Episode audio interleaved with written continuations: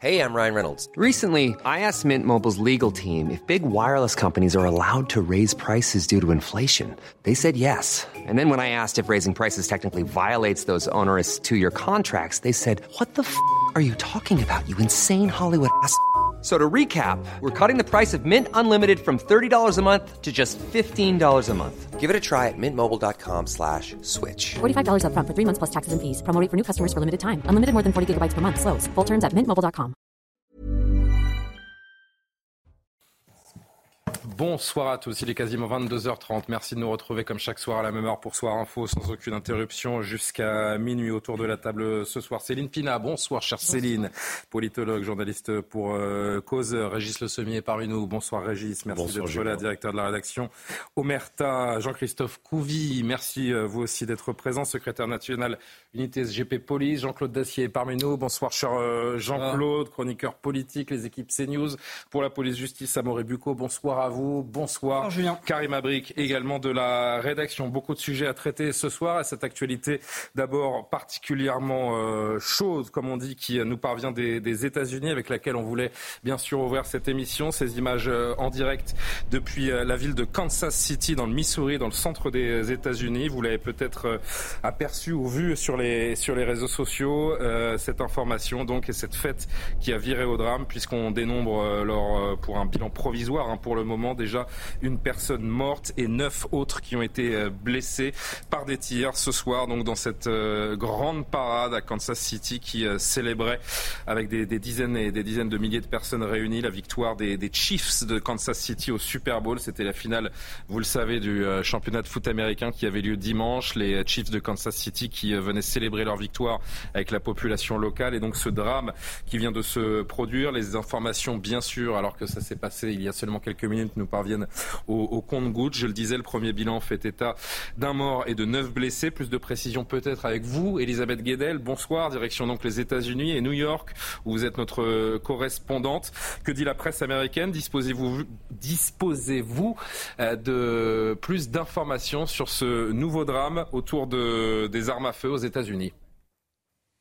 Écoutez, on en est à la première étape de l'enquête. Hein. On n'a pas toutes les informations pour comprendre ce qui s'est passé exactement, mais effectivement, des coups de feu ont éclaté en marge de ce qu'est la grande tradition aux États-Unis, cette parade pour célébrer les vainqueurs euh, du Super Bowl de dimanche, hein, l'événement sportif le plus regardé des États-Unis. Et donc, des coups de feu ont éclaté, pas dans la foule a priori, mais sur le côté. On ne sait pas comment ça a éclaté. En tout cas, deux personnes armées ont été arrêtées. Est-ce que ce sont les auteurs des coups de feu ou simplement des suspects où ils ont été arrêtés. La, euh, la police euh, dit qu'elle enquête. Elle n'attribue pas euh, cette fusillade directement à ces suspects, mais est-ce que c'est un échange de coups de feu entre deux personnes ou en tout cas on ne sait pas comment ça a éclaté. Mais vous l'avez dit, le bilan est déjà assez lourd. Un mort et neuf blessés. On sait que cinq personnes ont été hospitalisées. Tout le monde, tous les blessés n'ont pas été blessés par balle, mais parce qu'il y a eu un, vent de panique évidemment épouvantable. Certaines sont tombées, se sont fait très mal, mais en cas, on parle d'un mort et neuf blessés, effectivement, et ce n'est que le début de l'enquête. C'est un bilan donné par les pompiers. On va attendre la conférence de presse des autorités locales. Merci beaucoup, Elisabeth. Et on viendra éventuellement vous, revoir aux, États-Unis d'ici la fin de cette émission pour euh, peut-être un, nouveau bilan et, plus d'informations. On reste sur ces images en direct où les forces de l'ordre, bien sûr, sont déployées. La ville est, verrouillée. Euh, les agences américaines qui, vous le voyez, hein, sont des images qui arrivent en direct, qui proposent des témoignages et différents axes de vue autour de, cette gare, hein, puisque c'est autour de la gare de Kansas City euh, qu'a eu lieu cette, fusillade. Ce qui marque Jean-Christophe Couvi, ce sont, ce sont deux faits. Hein. D'abord, évidemment, une fête, une célébration qui réunit des dizaines de milliers de personnes qui virent au drame. C'est un, c'est un cauchemar parce qu'il y a évidemment ceux qui sont touchés par les armes à feu et puis ce, ce vent de panique, ce traumatisme durable pour tous ceux qui viennent célébrer. Et puis, bien sûr, la première chose à laquelle nous pensons ici en France, c'est cette dissémination des armes à feu sur tout le territoire américain, la facilité avec laquelle les Américains y ont accès et ces drames qui se succèdent semaine, je vais dire semaine après semaine ou peut-être mois après mois. En tout cas, c'est extrêmement régulier. Ça devient une triste habitude. Oui, et puis euh, surtout, c'est que nous, on a, j'allais dire, on a en, visu les Jeux Olympiques et euh, on voit bien que dès qu'il y a un déplacement de foule, euh, bah, ça peut être soit du terrorisme, soit un, fou qui tire, ou des personnes voilà qui ont, qui ont, leur propre conviction. Et, et nous, on est, on est vigilants. Alors, on est entraîné, on a voilà, on a des policiers, on a les BAC, on a les SPICAG chez, chez les CRS, on a les BRI, le RAID, etc. J'ai pas toutes les, Enfin, je veux dire, on est quand même prêt, on sait gérer des grandes foules, on sait mettre aussi des forces de police en amont. Après, on n'est jamais à l'abri, effectivement, euh, d'une personne qui tire sur la foule. Mais là-dessus, j'ai envie de dire que la différence entre les États-Unis et la France en 2024, c'est que chez nous, ce sont des attaques au couteau qui tendent à se généraliser. Et euh, aux États-Unis, les armes à feu sont en libre circulation, donc euh, on est à un degré encore, encore supérieur. Oui. Oui. Régis Semier. Pour ajouter quelque chose, c'est que je rappelle juste que les États-Unis, hein, pour que nos téléspectateurs et bien encore une fois, encore plus connaissance du contexte, les États-Unis comptent davantage d'armes individuelles que d'habitants. Un adulte sur trois au moins possède une arme et près d'un adulte sur deux vit dans un foyer où se trouve une arme à feu. Oui, c'est colossal. C'est une grosse différence d'ailleurs par rapport au Canada, mais euh, le, où les armes sont beaucoup plus contrôlées. Non, ce qui se passe aux États-Unis, c'est aussi l'épidémie, enfin vraiment l'arme caractéristique pour ce genre de tuerie de masse, euh, c'est ce, qu'on appelle l'AR-15, qui est une version euh, civile du M16 militaire en fait, et qu'on fusil d'assaut mitrailleur. Voilà, exactement. Mais c'est une version donc semi-automatique. Il y a eu des tentatives pour essayer d'arrêter, de faire en sorte que ces versions-là ne soient plus vendues à chaque fois, euh, la, législation a été recasée. Euh, là, on est dans une tuerie euh, où il y a un mort. Enfin, on est dans une bilan très provisoire. Pour le moment. Mais, on espère que ça en reste là, mais en 2017, pareil, comment grand rassemblement, festival de, ah. de country en demi, à Las Vegas, il y avait eu 60 morts et 257 blessés par un seul tireur. Donc là, on m'informe dans l'oreillette, on est déjà passé à 14 blessés, un mort et 14 blessés. Oui, oui, donc donc là, on ne sait pas exactement combien, mais en tout cas, c'est vrai que vous avez raison, c'est évidemment la, la, disponibilité des armes, le fait qu'on les trouve partout, le fait qu'on peut s'en procurer pratiquement avec euh, des papiers d'identité, ça suffit. Quoi. Et aucune, aucune avancée législative n'est faite. Parce pas. Qu'aux États-Unis, c'est l'amendement qui permet à chaque Américain de disposer d'une arme est un, est un sanctuaire pour euh, notamment les, les, publics les plus conservateurs. On sait que le, le lobby américain euh, surpuissant qu'est la NRA, ce lobby des armes à feu, est inflexible et que malgré toutes les tentatives des plus modérés de légiférer sur les armes à feu, les conséquences euh, sont toujours les mêmes, c'est-à-dire qu'il n'y a aucune avancée et que l'histoire récente américaine est, jalonnée perpétuellement de, tueries. Céline Pina, un mot? Ben, Moi, je reprendrai ce qu'a dit euh, Jean-Christophe Couvi, c'est qu'on ne peut pas s'empêcher de se rappeler de toutes les alertes qui ont été données sur les risques, notamment de la parade euh, sur la Seine. Euh, je me souviens de, de M. Bauer qui euh, a alerté très en amont et d'une forme de refus d'entendre tous les, risques que l'on pouvait prendre. Et quand on voit ce qui peut se passer en amont de, ce type de fête, on ne peut être que très inquiet, même si je, fais confiance à la police, mais personne n'a de baguette magique. Et plus vous amenez de monde sur un événement, plus les facteurs que vous ne pouvez pas gérer augmentent. C'est vrai que ça, ça, comme le rappelle Jean-Christophe, comme le rappelle euh, Céline, ça, ça, nous renvoie nous à, cette, à cet événement euh, ultra important, euh, ultra suivi mondialement qui, qui aura lieu en France. Alors encore une fois, les armes à feu en France ne circulent pas comme elles circulent aux États-Unis, mais c'est une c'est une question qu'on doit se poser. Comme on voit, je voudrais juste montrer ce tweet parce que la, la grande star Patrick Mahomes, qui est, le, qui est le, ce qu'on appelle le quarterback, la, la star de l'équipe des, des, Kansas Chiefs, qui, qui a eu ce tweet laconique mais très clair. Prions pour euh, Kansas City. Euh, Karim Abrik. C'est-à-dire que si on parle de, la France comme telle, c'est que la France, elle est quand même sous menace terroriste. Il y a eu des attentats terroristes, c'est une situation très particulière. Donc oui, il n'y a peut-être pas cette libre circulation des armes, mais on a vu que c'est pas un problème pour ceux qui décident de se procurer des armes, ils finissent par en trouver. Donc il y l'aspect, je vous dirais, c'est ça sur la France, sur l'aspect d'attentat, pour les États-Unis, on verra. On vit les choses à chaud en ce moment. On n'a pas beaucoup euh, d'informations. C'est en train de se passer un peu euh, sous nos yeux. Ça va être important de savoir quelles sont les motivations. C'est terrible parce que c'est toute une ville qui célébrait une immense victoire ben, que, leur envie euh, tout le reste des États-Unis. Hein. C'est vraiment un jour de fête totale pour Kansas City. Tout à fait, c'est là que je veux en venir parce que ça va être important d'en savoir un peu plus. Parce que pourquoi le Super Bowl? Qu'est-ce qui était visé? Est-ce que c'est un acte qui est isolé? Est-ce que on vise spécifiquement le Super Bowl? Parce que le Super Bowl c'est l'équivalent, si vous voulez, de, cette Coupe du Monde. c'est le troisième événement sportif le plus suivi de la planète. Voilà, c'est un événement extrêmement fort aux États-Unis. C'est un symbole même américain. Vous avez tout, hein, le pain, les jeux, le sport, le spectacle de la mi-temps. Euh, c'est euh, écouté par plus de 100 millions, c'est pas plus 120 millions d'Américains. Donc de cibler, est-ce que c'est quelque chose en lien avec vraiment un symbole américain? Et c'est ce qu'on verra en fait pour la suite des choses, mais ça va être important euh, de voir qu'est-ce qui était ciblé? C'était finalement un, acte un peu isolé? Est-ce que c'est On ne sait pas encore mais il y a quand même quelque chose de particulier que ça se passe effectivement dans un événement comme celui-là? Et peut-être juste rappeler dans l'histoire, il y avait le marathon de Boston aussi en 2013. Et ça, ça avait été un attentat. C'était deux frères euh, d'origine tchétchène qui avaient ciblé. Donc, vraiment, double attentat à la bombe. Ça avait fait trois morts. Ça avait fait près de 200 blessés. Un mm-hmm. traumatisme. Donc, on voit que c'est un autre événement comme ça en lien avec le sport qui est très, très fort. Les JO d'Atlanta aussi. Aussi, tout à fait. Non, mais c'est aujourd'hui, il n'y a pas euh, un seul grand événement, grand rassemblement sportif ou, populaire, Jean-Claude Dacier, où on peut sereinement se dire euh, je suis en sécurité, rien ne m'arrivera, que nous soyons à, Paris, à, Kansas City. C'est vrai que nous n'en sommes qu'au couteau, si j'ose dire. Euh, néanmoins, je voyais l'autre jour à la télé qu'on pouvait désormais fabriquer des armes performantes avec la machine 3D. Oui, avec les imprimantes 3D. Bon, euh, ça va pas être évidemment à la portée du premier venu. Non. Néanmoins, déjà que l'on trouve pas mal de Kalachnikov, soi-disant venus d'obscurs pays, euh, de contrées lointaines, et que effectivement, quand on a un événement aussi considérable que les Jeux Olympiques, on peut légitimement, non pas s'inquiéter, je pense que ça, je veux croire que ça se passera bien, mais on peut quand même légitimement se poser des questions et compter sur vous, messieurs les forces de l'ordre, pour essayer de faire bah, en sorte. Ils sont pas, je pense qu'ils arrivent en forme aux Jeux Olympiques, nos, forces de l'ordre, hein, parce qu'on connaît la problématique actuelle. Hein. Ça, voilà, surtout pas de conflit social. Euh, on espère qu'on va arriver, euh, on va se reposer un petit peu et qu'on n'arrive pas sur les rotules. Déjà que euh, l'ambiance n'est pas le top dans, dans, les cerveaux des policiers. Hein. Ça tombe bien, il n'y a pas de grève. Hein, ouais, il n'y a pas de grève. les, les, agriculteurs vont pas revenir, etc. Il droit de grève d'abord. Un mot ah, pour non, conclure on la... dans la rue manifester son mécontentement. Il y a la SNCF des vendredis, je crois. Oui, non, mais il dès demain. Surtout, et on va en parler. C'était un petit peu ironique de ma part. Vous l'aurez, euh, vous l'aurez compris, euh, Régis. Je vais pas saisi. Si, si, la grève. Décalage euh, horaire. Oui, oui, bah, oui, oui C'était un peu ironique.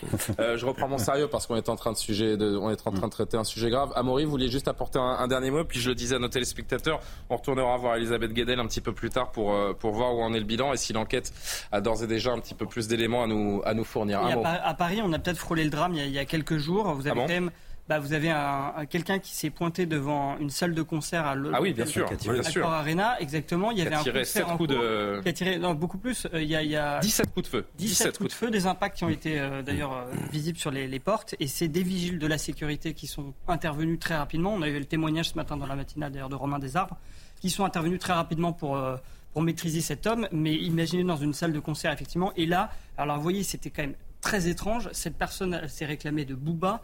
Elle a dit qu'elle était d'accord avec les paysans et qu'elle voulait changer le monde. Euh, vous avez aussi quand même des gens je totalement crois à un concert de Booba. Ah bah. mais bon, venir avec une arme et tirer sur la... Et que c'était pas, euh, c'était pas le concert de Booba. enfin, ah. On a bien compris que ce sont des arguments d'un déséquilibré. Le pire pour les Jeux Olympiques, vous avez raison.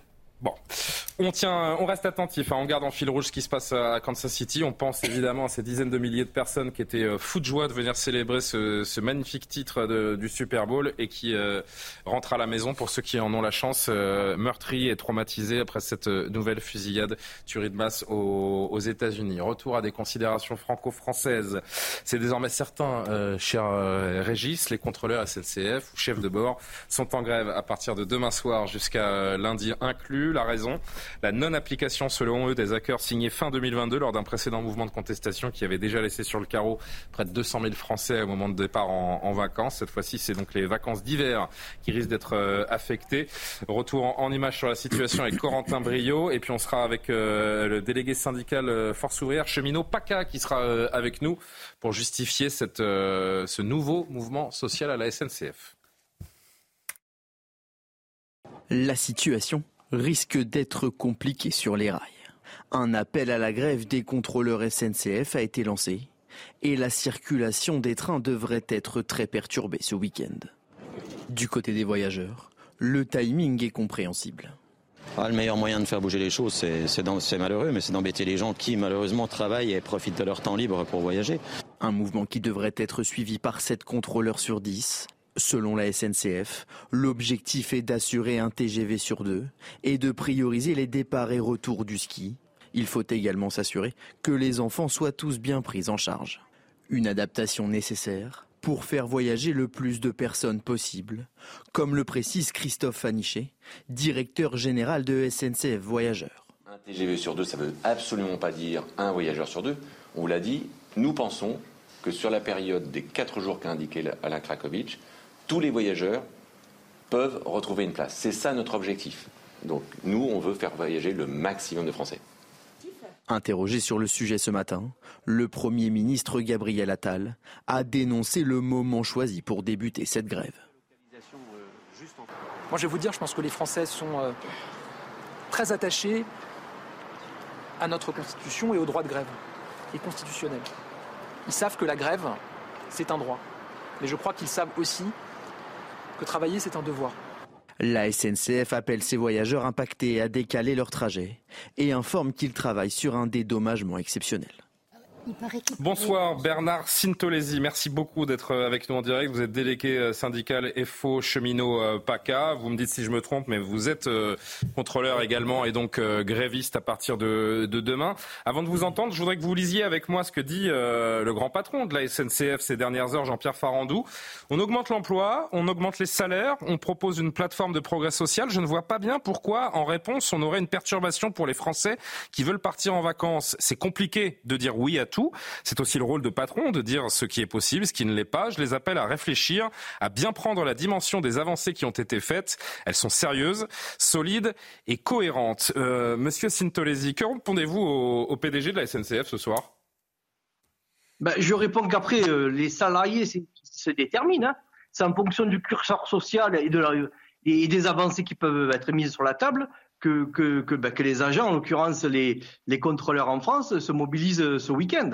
Aujourd'hui, euh, ben, les, propositions qui ont été faites, elles sont jugées largement insuffisantes parce qu'il y, a des, y, a des, y a des attentes légitimes des personnels qui ne sont pas satisfaites. Ce que dit Jean-Pierre Farandou, pardonnez-moi, ce que dit Jean-Pierre Farandou, c'est que les avancées, selon lui, hein, elles ont déjà été obtenues. On a augmenté l'emploi, on a augmenté les salaires, on propose une plateforme de progrès social. Je ne vois pas pourquoi, en réponse, on aurait cette perturbation. La réponse de Jean-Pierre Farandou, c'est donc, vous avez déjà eu des avancées, vous avez obtenu en, en grande partie ce que vous souhaitiez. C'est ça qu'il dit.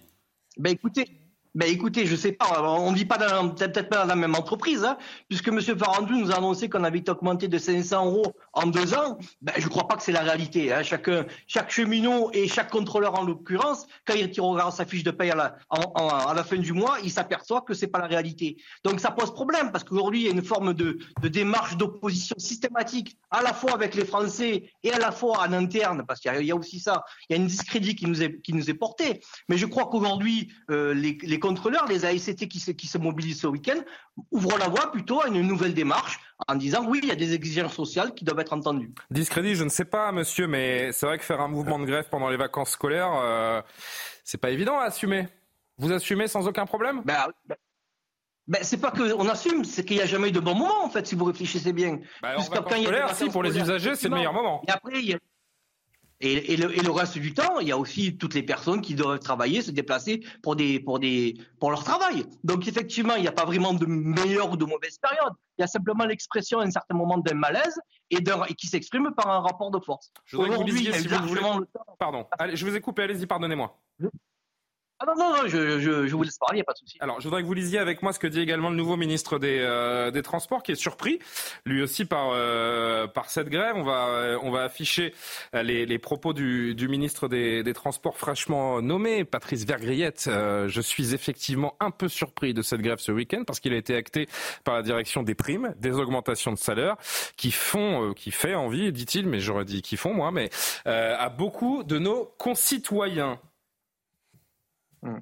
Écoutez, ben, moi je vais vous dire que je suis surpris qu'il soit surpris, quoi. Bon, c'est peut-être parce que. Ben, moi, je suis surpris d'apprendre, notamment sur Europe 1 hier dans l'émission de Pascal Pro, qu'un jeune contrôleur de 23 ans en début de carrière est déjà à 38 000 euros net par an. C'est c'est bien pour un début de carrière déjà, non Je dis pas que les contrôleurs sont des nantis, hein, euh, entendez-moi bien, mais euh, il y a des gens qui aimeraient bien être à 38 000 euros net. De ça. Aujourd'hui, j'ai l'impression surtout qu'on est en train de faire une désinformation importante pour la réalité des salaires. Quoi. Voilà. Après, il faut regarder certaines études sur, la, sur le, le, revenu moyen, entre autres, des cheminots et des contrôleurs. Vous verrez qu'on en est loin. Je peux me permettre de vous demander combien vous gagnez par mois chez nous, le problème, je pense que le, feu a été attisé à partir de, tels propos et de telles euh, présentations des, de, notre rémunération. Est-ce que je peux me permettre, monsieur, euh, est-ce que je peux me permettre de vous demander votre, votre rémunération mensuelle? Euh, alors, ben, vous savez, ça fait quand même un certain nombre d'années que j'y suis. Elle est à peu près comme le, le contrôleur l'a dit, là, vous savez, de, du même hauteur, alors que ça fait plus de 25 ans que je suis dans l'entreprise. Donc, effectivement, je crois que le, après, je, je, là, il y a des accélérations. Il y a une volonté, c'est pas la première fois, c'est une méthode qui est utilisée assez couramment, d'essayer d'opposer après des catégories qui se mobilisent pour obtenir des avancées sociales et des avancées de rémunération c'est quand même un petit peu dommage que notre, ben voilà, que nos politiques, que parfois les médias aussi se prennent à ce jeu-là. Je pense qu'effectivement, aussi bien que les, que les, que les policiers, aussi bien que les agriculteurs, il y a des exigences aujourd'hui dans notre pays parce que les, nous, sommes confrontés à une véritable, voilà, des, des, une hausse des prix vertigineuse, des difficultés pour vivre, et tout le monde mérite d'avoir un salaire décent pour dans la société. Les fins de mois, et, monsieur, j'entends, je, je, vous bouscule un petit peu parce que il y a d'un côté en fait cette, envie de, cette envie de soutenir les, les gens qui se battent pour euh, pour leur statut, qui défendent qui défendent leur euh, leur travail et leurs droits, et puis de l'autre il y a il y a les usagers dont, dont, dont chacun fait partie. Euh, les contrôleurs d'ailleurs sont c'est l'essence de votre métier, ils sont directement tournés vers les usagers, et finalement on a l'impression que vous avez assez peu de considération pour eux. Ce sont des centaines de milliers de familles qui euh, sont parfois aussi, euh, pour beaucoup d'entre elles, en difficulté financière, qui économisent une bonne partie de l'année pour aller s'offrir en famille une semaine de vacances au ski et qui se retrouvent euh, paralysées par, par ces mouvements sociaux. Il faut l'entendre aussi, non? Ben, Le problème, après la question, mais la question de la responsabilité dans les mouvements sociaux, elle peut se poser.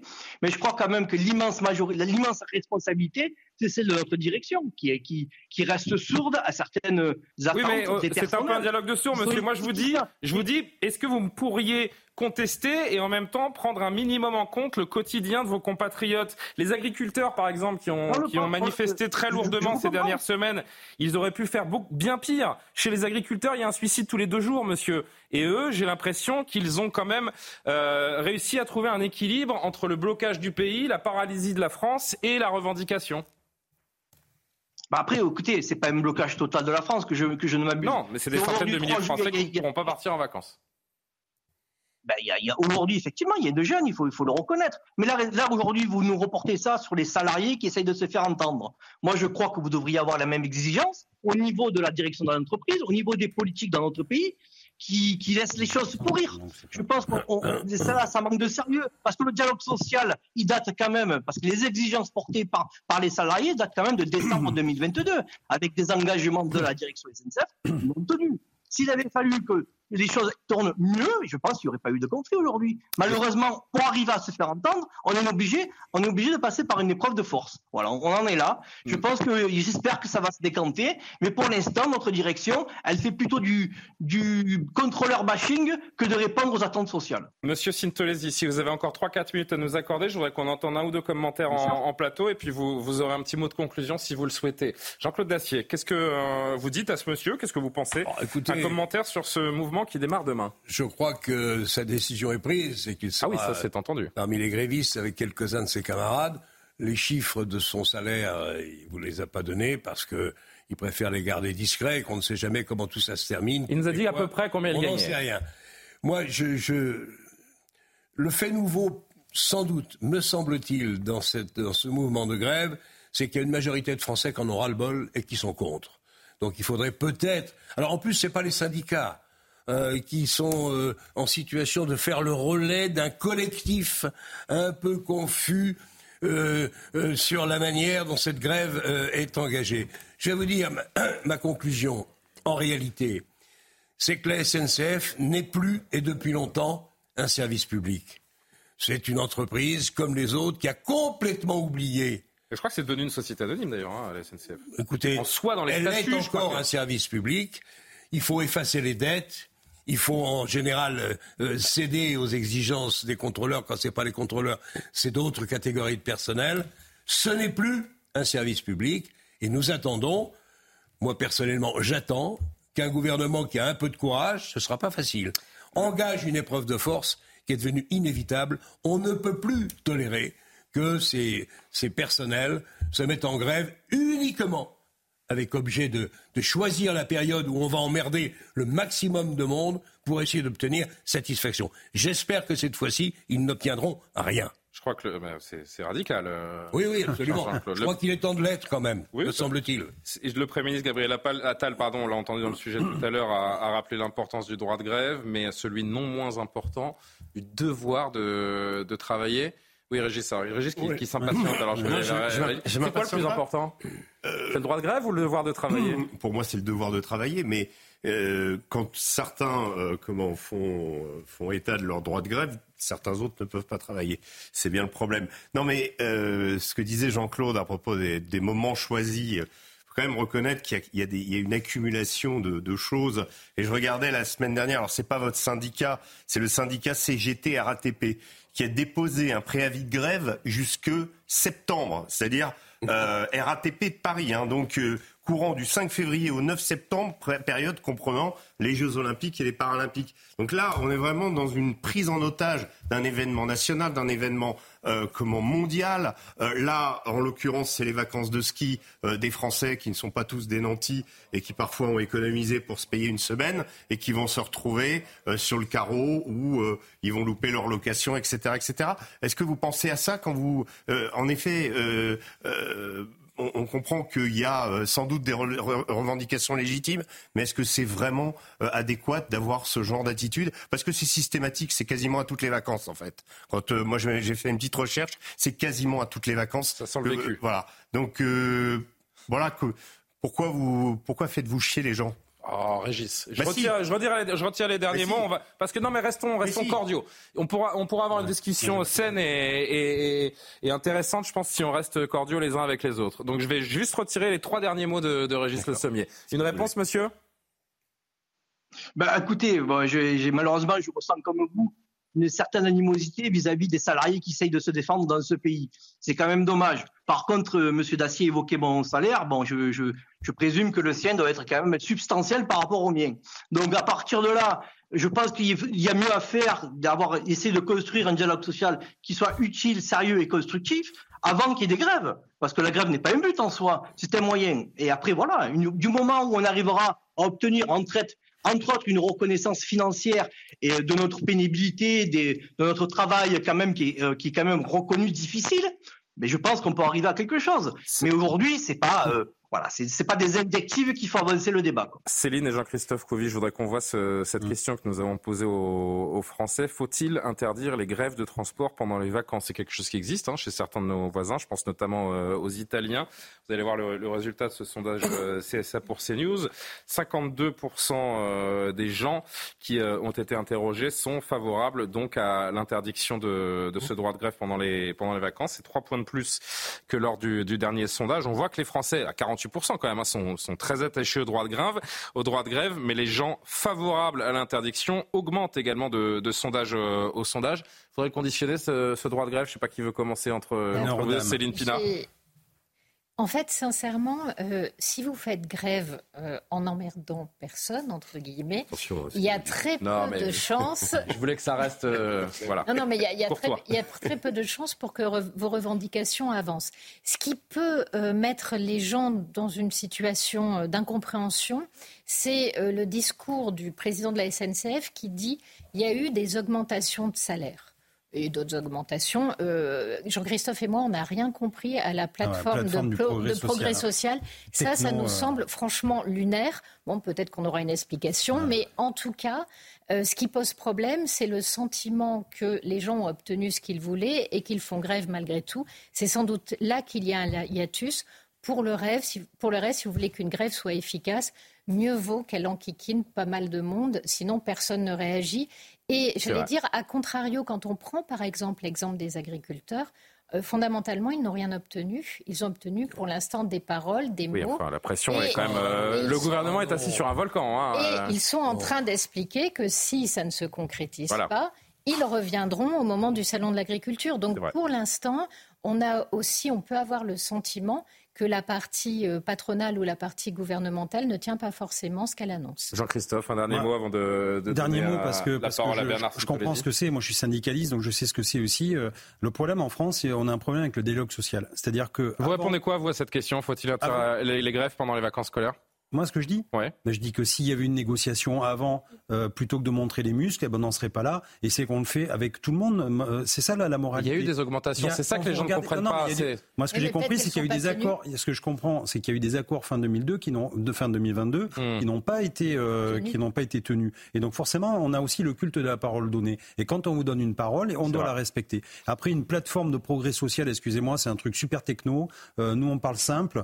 franchement, il n'y a, a que les technos qui comprennent ça. Ce que je vois aujourd'hui, c'est encore une fois, on va en Allemagne, on va dans les pays du Nord, il y a des négociations salariales qui sont faites avant de faire la grève. Et en fait, on fait la grève que quand on n'arrive pas à aboutir à une solution. En France, c'est tout le contraire. On nous prend de haut, et on oui. nous dit, bah allez, montrez-moi ce que vous pesez. Voilà. Donc on est obligé de montrer les muscles. Alors on fait un peu et de donc là, on emmerde le maximum eh ben, de monde, mais en non. effet. Et après, on nous dit, ah ben on va vous recevoir. Enfin, mais combien de, non, mais combien de milliards d'euros on aurait pu éviter mais, mais je suis désolé, mais c'est aussi le progrès social. On peut pas non plus se faire piétiner. On n'est pas des passages mais bien sûr. On n'est pas là pour se faire marcher mais dessus. Je, voilà. vais dire même le choix de, je dirais presque de n'importe quel week-end, pas, pas pendant les vacances des, des enfants emmerderait, pour reprendre le mot encore une fois, beaucoup de monde. Est-ce qu'il y a eu un dialogue social à l'Assemblée nationale et au je... Sénat pour s'augmenter de 300 euros, 700 euros par mois Je vais pas eh me ben, non, on va remercier. Euh, tout ce que je sais, c'est qu'on paye par tous les bouts. Oui, mais on peut toujours opposer les uns aux autres en fonction de qui gagne quoi.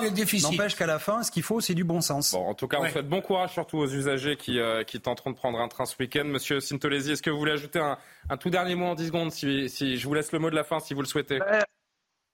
Ben juste non, ben je veux remercier parce qu'il faut quand même donner la parole de temps en temps aux syndicalistes pour qu'ils. Vous savez sur CNews, contrairement à ce que beaucoup pensent, tout le monde a la parole. Ah ben alors c'est formidable. Donc je pense qu'effectivement ça mériterait d'être refait parce que voilà après vous voyez on est à 52-48 et pourtant il y a un déferlement anti-gréviste quoi. Donc voilà ça, ça mérite de, le débat mérite d'être posé. Eh ben merci d'avoir pris le temps et d'avoir accepté de, de, nous répondre parce que c'était aussi compliqué d'avoir un syndicaliste cheminot euh, qui euh, ont des consignes hein, pour beaucoup d'entre eux de ne pas, de ne surtout pas parler à CNews qui est évidemment le grand méchant loup des, des médias. On en reparlera d'ailleurs juste après. Merci beaucoup Monsieur Sintolesi et on reparle justement de euh, Reporters sans frontières qui euh, nous cible à travers le Conseil d'État. Le patron de Reporters sans frontières était ce matin chez Pascal Pro, mais il aurait mieux fait de rester à la maison parce que franchement c'était un naufrage. On va voir tout ça dans un instant, mais d'abord Barbara, Barbara Durand pour l'info.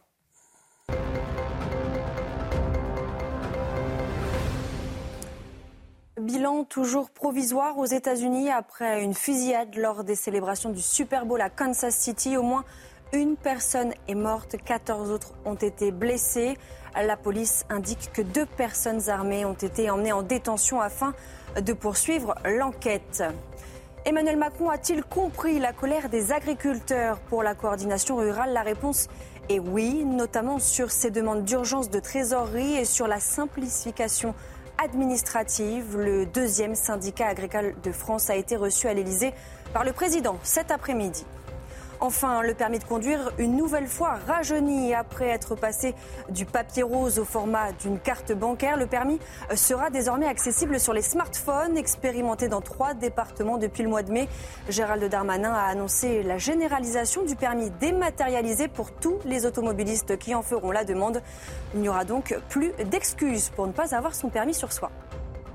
Merci beaucoup Barbara Durand. À tout à l'heure pour plus d'informations. Faut que je vous, il faut que je vous profile, euh, chère Céline. Vous êtes, de, vous êtes de quel bord? Parce qu'un jour vous avez dit quelque chose d'un peu humaniste. J'ai cru que vous étiez de gauche. Et puis un jour vous m'avez parlé de fermeté. Euh, J'ai trouvé que vous étiez d'extrême droite. Jean-Christophe, j'ai du mal à vous cerner également. Ah. Il va falloir qu'on vous fiche. Il va falloir qu'on comprenne bien. Moi je, suis, moi, je suis policier républicain. Hein. Ah, d'accord. Le Conseil d'État donc a demandé à l'Arcom. Qu'est-ce qu'il y a euh, bah, C'est précis, policier républicain. Ouais, policier républicain, mais ça c'est de droite, ça, non? Moi je suis de, alors je suis de gauche. ah ouais? Je suis de, du centre, de droite et bien au, et bien au contraire. Non, mais c'est débile. de tous les bords. Non, voilà, je... bah, ça va être dur de faire une fiche sur vous alors. Ouais. Non. Le Conseil d'État. Je suis là, on m'attend pas en fait. Fin de. Et qui fera la fiche Trêve de. Et qui fera la fiche Très très bonne question. Qui garde les gardes Trêve. Comment? Qui garde les gardes Qui garde les gardes, voilà, et qui eux-mêmes. Ceux-là aussi seront Et est-ce qu'ils sont de droite ou est-ce qu'ils sont de gauche, les gardes qui gardent les gardes?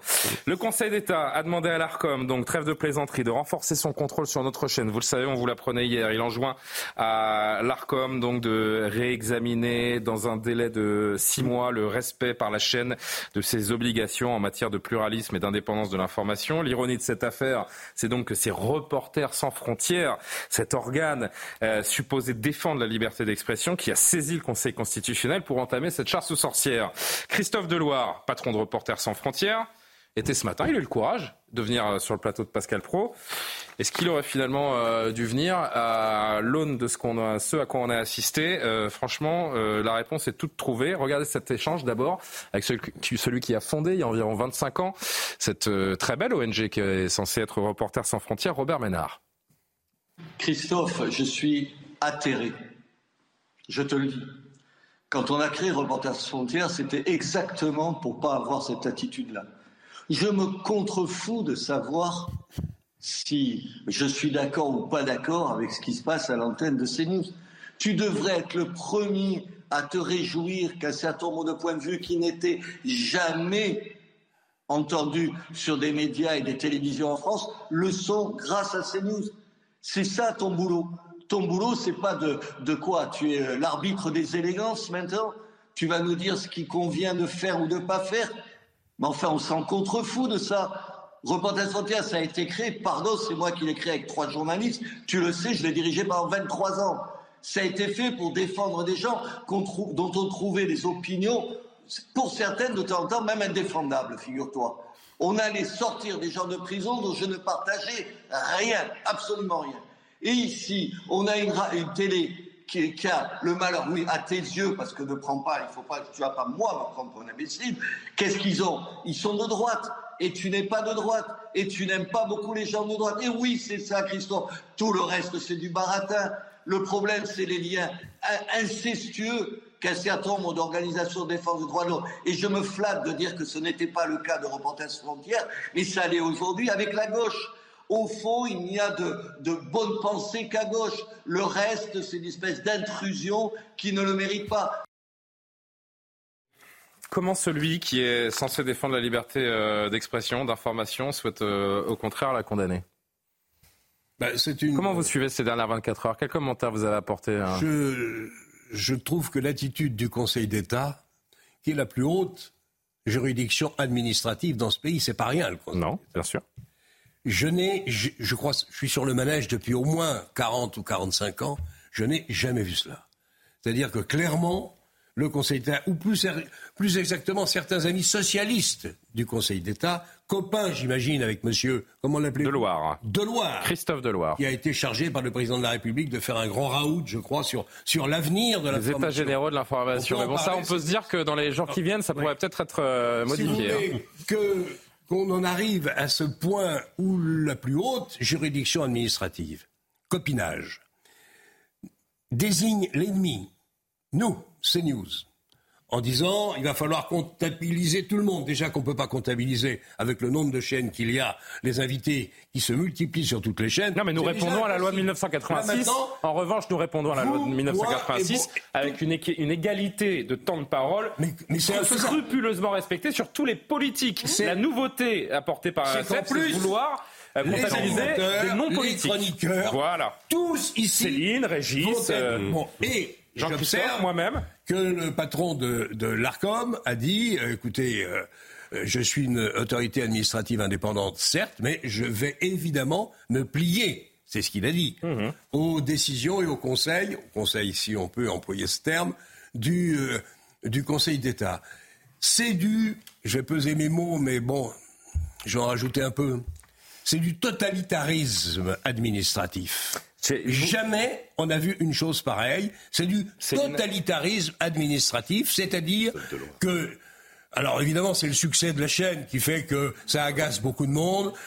Peut-être que bon, il faudrait modifier un certain nombre de choses, mais ce qu'a décidé le Conseil d'État est inapplicable. Voilà. Politiquement, c'est une opération mesquine, petite. Le problème, et j'en termine là, c'est que personne ne l'ignore, j'imagine, autour de cette table, c'est que les, conventions de diffusion je ne sais pas si ça s'appelle comme ça, seront les, renouvelables. Les fréquences. Pour 2025, c'est-à-dire que les négos, les discussions avec les différentes chaînes, presque toutes, en tout cas toutes les chaînes info, vont commencer dans quelques semaines ou quelques mois en 2024. Donc, c'est une affaire politique d'une extrême gravité je crois qu'il ne faut pas qu'on se laisse faire, mais ça, n'est pas à moi de le décider, euh, et que chacun ensuite donne son sentiment. L'ARCOM qui a communiqué justement aujourd'hui, euh, lisons rapidement ensemble ce qui est dit. Avec cette interprétation renouvelée de la loi de 1986, le Conseil d'État renforce la capacité de contrôle par le régulateur des obligations de ces médias dans le respect de leur liberté éditoriale. Pour s'assurer de l'indépendance de l'information, l'ARCOM pourra à présent donc tenir compte de l'ensemble des conditions de fonctionnement et des caractéristiques de programmation des chaînes l'ARCOM réexaminera le recours de l'association Reporters sans frontières conformément au terme de la décision du jour. Bon, il n'y a pas grand-chose d'autre à dire de la part de l'ARCOM. Je ne sais pas, Céline, si vous avez regardé l'émission de Pascal Pro euh, ce matin, mais ce monsieur Deloire, il était en grande difficulté. Il n'a réussi à imprimer aucun argument sur son postulat de départ, euh, à savoir que CNews, parce que c'est ça le postulat de départ, CNews teste la démocratie. À aucun moment, il n'a été capable d'expliquer concrètement pourquoi. En fait, ce qui est délirant, c'est que la réponse apportée, en tout cas à cette crainte, est, elle, clairement antidémocratique. Pourquoi? Parce qu'elle supprime tout simplement l'idée d'individualité et de personnalité. Lorsque vous êtes représentant d'un parti politique, vous délivrez des éléments de langage, vous délivrez un message qui est un message collectif, vous faites partie d'un collectif et vous êtes la voix de ce collectif. Quand vous êtes une personnalité individuelle, un journaliste, un chroniqueur, etc., euh, vous n'êtes pas censé être le porte-voix d'un parti politique. Vous avez vos opinions, mais elles vont varier, elles vont euh, être originales. Vous allez faire des synthèses qui seront sur certains sujets, vous serez catégorisé d'une façon ou d'une autre. Euh, si quelqu'un classé à gauche dit un truc à droite, il faut que le gars classé à droite dise un truc à gauche pour rééquilibrer. Qui va déterminer qui est de droite et qui est de gauche et selon quels critères? Je prends un truc tout bête. Si vous prenez par exemple, il faut envoyer des CV à l'Arcom là parce qu'ils vont avoir besoin de, ils vont avoir besoin de monde. Hein. Mais on prend, du travail, allez-y. On hein. prend un truc très simple. Par exemple, l'extrême droite. L'extrême droite, c'est quoi? Très souvent, on la définissait, par exemple, par un très fort antisémitisme, un goût porté à la violence politique et l'idée que finalement, on pouvait prendre le pouvoir par la rue ou euh, par les urnes, mais bon, peu, peu importe. Aujourd'hui, si on prend ces caractéristiques-là, c'est LFI qui représente le mieux l'extrême droite, y compris dans l'absence de respect des conventions humaines les plus basiques, comme ne pas venir à un enterrement quand la famille ne le mmh. veut pas. Euh, quand vous avez des gens comme ça, vous les classez où? Où ils se classent eux? Ou alors vous avez des critères et vous allez les classer et ensuite, en fonction de ce qu'ils diront... Ça, Monsieur et, et, si on doit classer euh, quelqu'un comme nous, il va falloir quoi Lire? Tout ce qu'il publie? Et, la dernière chose, enfin, c'est quand même pour ces gens de gauche qui ont toujours, euh, qui nous mettent la notion de consentement toujours en avant. Vous allez vous retrouver classé, fiché, etc., sans que nul ne prenne la peine de savoir ce que vous pensez réellement, ni si vous consentez à ce fichage-là. Je trouve ça extrêmement inquiétant et que ce soit un organisme administratif qui le, le ministère de la censure fait vraiment très peur. Je voudrais juste que vous entendiez la porte-parole du, gouvernement qui euh, a été questionnée euh, ce matin sur, sur ce sujet, Prisca Thévenot. Je pense que je n'ai pas euh, euh, d'avis à émettre sur une conclusion qui a été émise par euh, le Conseil d'État. Le Conseil d'État a émis une conclusion qu'il nous convient tous et toutes de respecter. Il en va de la liberté de la presse, qui est importante en France, de sa capacité à pouvoir continuer à informer. Et à nouveau, merci à tous d'être là pour participer à cela. Et sur le sujet de l'ARCOM, on rappelle simplement, il a été simplement rappelé les missions qui sont celles de l'ARCOM, qui est une autorité indépendante. Régis Le Sommier. Tous les médias ont une ligne éditoriale, hein, ça, il euh, n'y a pas de, a pas de souci. Mais pourquoi on doit accepter certaines et pas d'autres? C'est la question qu'on se pose depuis hier. Mais surtout l'aberration là-dedans. Enfin, le Conseil d'État, en effet, euh, euh, comment Jean-Claude en a parlé, c'est absolument incroyable. Mais c'est le problème. Moi, Christophe le Deloire. Le Conseil d'État, il fait son travail. Moi, je vous dis, c'est Reporters sans frontières. Là, il fait mal au cœur. Il est au-delà. Oui, mais il est saisi. À un moment, il statue. Attendez, la dernière fois que j'ai vu Christophe Deloire, moi, je suis grand reporter. La dernière fois que j'ai vu Christophe Deloire, il prononçait un discours à Bayeux devant une stèle où sont marqués les noms des reporters qui sont morts sur les champs de bataille. Euh, là, on avait trois reporters qui ont été tués à la bataille de Mossoul et il faisait le discours pour expliquer qu'il fallait euh, commémorer ces reporters, sortir, comme disait Robert Ménard, son prédécesseur, euh, des journalistes de prison. Et c'est ça le boulot de RSF. Pourquoi avoir embarqué RSF dans cette histoire? Alors, il a été nommé, il a eu une promotion, il est délégué général des états généraux de l'information. Alors c'est très ronflant, mais il aurait très bien pu dire j'arrête Reporters sans frontières. Parce que Reporters sans Là, frontières. c'est du conflit d'intérêt. Hein, euh, euh, là, il est, pour en ça train qu'il de pourra pas au bout de cette mission-là. Il, a été, il est en train d'appliquer une censure en France alors qu'il est censé lutter contre la censure dans le reste du monde. C'est ça, ça. qu'il dit. C'est, en fait, le, le- le- le job de Reporters sans frontières, c'est de mettre l'accent sur des journalistes qui sont emprisonnés, torturés et d'essayer de les sortir de prison. Et là, qu'est-ce qu'il va faire? S'occuper de temps de parole et de, de comment de- d'orientation politique, de d'inviter. De quoi je me mêle? Mais c'est incroyable. quoi je me mêle d'autant que quand il vient incroyable. défendre cette requête auprès du Conseil d'État sur le plateau de Pascal, il est tétanisé, il a la voix euh, tremblotante, il n'est pas capable d'envoyer un argument. Espérons pour lui qu'il a été manipulé. je Ouais, euh. Je rajoute une dernière chose, c'est quand Robert Ménard a quitté RSF, moi j'en souviens très bien, on disait il est, il est devenu maire de Béziers, il est, il est comment il a rejoint, on va dire globalement la droite nationale, il était très traité de fasciste parmi euh, la profession. Euh, Aujourd'hui, on voit que c'est plutôt son, son successeur qui est le fasciste. Et puis ces gens prennent nos téléspectateurs, cher Karima, pour des, pour des idiots, parce que les gens qui nous regardent, euh, il y a un moment, s'ils sont pas d'accord, ou s'ils n'ont pas envie d'entendre ce qu'ils entendent sur Bah, cette ils chaîne, tournent ils le ont un petit boîtier en plastique avec des petites Ils touches changent de chaîne. Ils appuient. A- on est là, je crois qu'on est la chaîne d'Europe qui a le plus de chaînes info. D'ailleurs, est-ce que c'est une bonne chose ou pas, ça, peu importe. En tout cas, euh, il y a quatre chaînes info dans ce pays et, euh, et des milliers de façons de s'informer. Donc, euh, C'est ça qui dérange. dire, prenez pas les gens pour des imbéciles. S'ils nous regardent, c'est peut-être parce que ce qu'il est dit sur cette chaîne les intéresse. Les et- gens ne et- payent pas avec leurs impôts. en plus, D'autres. en plus, nous sommes une chaîne plus privée. sectaire. Karim Abrik. CNews est euh, souvent première chaîne info. Manifestement, il y a Bien sûr. beaucoup, beaucoup de, plus plus Français. euh, c'est ça, il y a beaucoup, beaucoup de Français qui l'écoutent. Et moi, quand je regarde ça, je me dis c'est c'est absolument une euh, finalement faire un coup de hache à la liberté d'expression, mais aussi à la liberté de conscience. C'est-à-dire que quand vous vous mettez à œuvrer euh, pour euh, justement ficher euh, des animateurs, des journalistes, des invités, ben, vous limitez aussi la circulation des idées. C'est-à-dire qu'il y a des personnes qui n'auront peut-être pas envie justement d'être fichées, comme si euh, hein, ils étaient la cible de, de commissaires politiques qui vont leur dire exactement euh, comment ils doivent penser. Nous met à quelles dans le dos aussi. Non, mais exactement. Donc, moi, je pense qu'il y a peut-être même des gens qui auront plus envie de parler, des invités qui nous auront probablement plus dire, ben écoutez, euh, si c'est ça, je veux dire, on est dans une ère en 2024 aujourd'hui où on met la promotion finalement de la surveillance, du contrôle, où justement on ne sait pas exactement qui va donner ces fameuses étiquettes, qui va cibler. Euh, moi, je trouve ça absolument grave. C'est un précédent. En tout cas, on verra pour la, pour la suite des choses, mais je trouve que ça crée un précédent inimaginable. On est en France, on n'est pas dans une société euh, complète. En tout cas, on, on se dit qu'on est dans une société libre où la démocratie doit être au cœur de tout ça, donc on doit la protéger. Donc non, c'est très très grave. Et je pense qu'on justement dans une logique comme ça, on bascule plutôt dans l'inquisition sans frontières. Mais de toute façon, si, si vous avez regardé en- entièrement l'émission de, de Pascal ce matin, de Pascal Pro, je veux dire, le biais, euh, la stratégie de ce monsieur et le biais intellectuel, idéologique, euh, il, est, il est très clair. Regardez euh, Monsieur Deloire tout à l'heure, et Jean-Christophe et, euh, Jean-Claude, pardon, je vous donne la parole juste après. Voilà, il a, une, vision idéologique des médias et de notre propriétaire Vincent Bolloré avec un biais euh, qui est, très clair et personne ne lui a posé la question et il met les pieds dans le plat tout seul. Vous savez que Reporters sans frontières euh, s'est battu sur les pratiques du propriétaire de CNews, Vincent Bolloré, euh, vis-à-vis de ses rédactions. Avec, disons-le, encore ces derniers jours, euh, j'observe que ces faits n'ont pas été évoqués ici, mais euh, deux sociétés des journalistes de deux médias du groupe qui ont dû euh, interrompre leurs travaux, des rédactions où il y a eu à plusieurs reprises la stratégie du putois, on met euh, quelqu'un qui fait fuir les journalistes et avec des rédactions. euh, Laissez-moi terminer. c'est- Mais enfin, ce que vous dites, enfin, on n'est mais pas dans ce le que vous dites est absolument Euh, faux. Pardonnez-moi. C'est même insultant. non, mais ce que vous dites est faux et insultant. Mais ce que vous dites est faux, et insultant. Je suis désolé de la dire.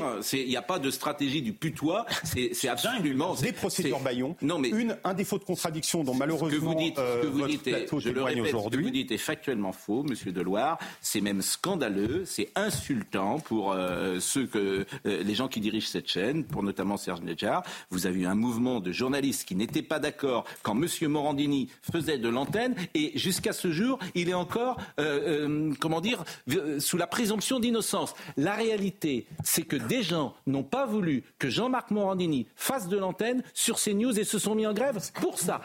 C'est là qu'on voit que les masques tombent, Jean-Claude. Voilà.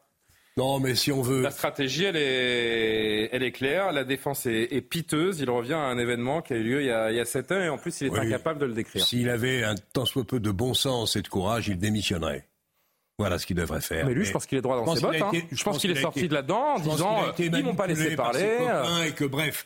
Mais il y a au moins une chose que j'essaie de me consoler comme je peux, et je me dis que l'Arcom, qui a fait là une réponse politique générale dans l'esprit du président, qui est un et logique remarquable. Bon, il oh, faut pas que je dise ça parce que sinon je vais, je vais le faire suspecter. Attention, euh, c'est un très bon président. Ce sera, sur, ce sera, sur, votre fiche. Oui, ce sera sur votre fiche. Je, je, je dis simplement une chose, c'est que l'ARCOM aura beaucoup plus de travail, beaucoup plus de travail avec les chaînes du service public et la bien-pensance qui y règne en général toujours dans le même sens et avec les mêmes individus, je pense que l'ARCOM aura beaucoup plus de travail avec eux qu'avec nous. C'est Génie Bastier par... ce travail. C'est Jean-Christophe qui a. En principe, c'est toutes les chaînes doivent, parce que, parce que le Conseil d'État ne pouvait pas faire autrement. Mm. Sur le fond, je suis d'accord avec toi, bien évidemment. Jean-Christophe qui n'a pas donné son avis encore sur cette euh, question. Je vais citer Génie Bastier qui a dit ça euh, euh, ce matin. Va-t-on obliger les chroniqueurs à déclarer pour qui ils votent Si un chroniqueur se déclare de gauche mais tient des propos contre l'insécurité, est-ce qu'il sera classé d'office à droite. Oui, c'est ce raisonnement par l'absurde qu'on est en train de décrire. Jean-Christophe et Céline pour un dernier mot aussi. Juste, moi, ce que je constate, c'est que déjà, CNews invite tous les, euh, les syndicats policiers euh, y compris ceux qui font 187 voix aux élections, qui représentent vraiment la minorité de la minorité, mais tout le monde a droit à la parole. Après, effectivement, le dieu médiatique nous a donné la télécommande, donc on a le droit de zapper. Euh, si on se reconnaît pas dans telle ou telle chaîne. Nous, nous sommes invités. Ce sera moins bien. Mais faites ce que vous voulez. Juste pour aujourd'hui, j'étais invité sur sur France 5 et j'étais invité sur BFM TV et CNews. Donc il y a une pluralité de la parole. Euh, comme quoi c'est respecté. Star, Et après, ouais, je suis une star. non, non, mais et surtout c'est que non, parce qu'il y a des choses à dire en fait. C'est pour ça. C'est pour ça qu'on on, vient ici aussi. et surtout c'est que c'est qu'en fait on a un libre arbitre. Voilà. Et moi, j'aimerais bien surtout qu'on s'attaque, on s'attaque plutôt aux réseaux sociaux, TikTok, etc., qui font de la radicalisation, qui, qui font du fondamentalisme religieux. Ça, c'est un vrai combat. Ça, c'est un combat qui, qui va effectivement si mettre autant d'énergie là-dedans.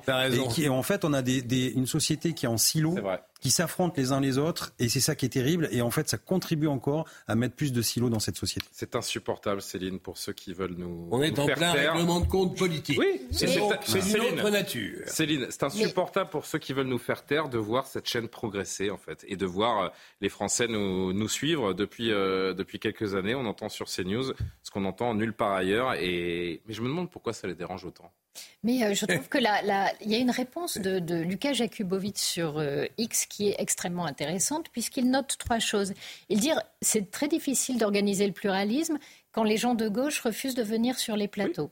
C'est très difficile d'organiser le pluralisme quand les médias de gauche refusent d'inviter des gens de droite.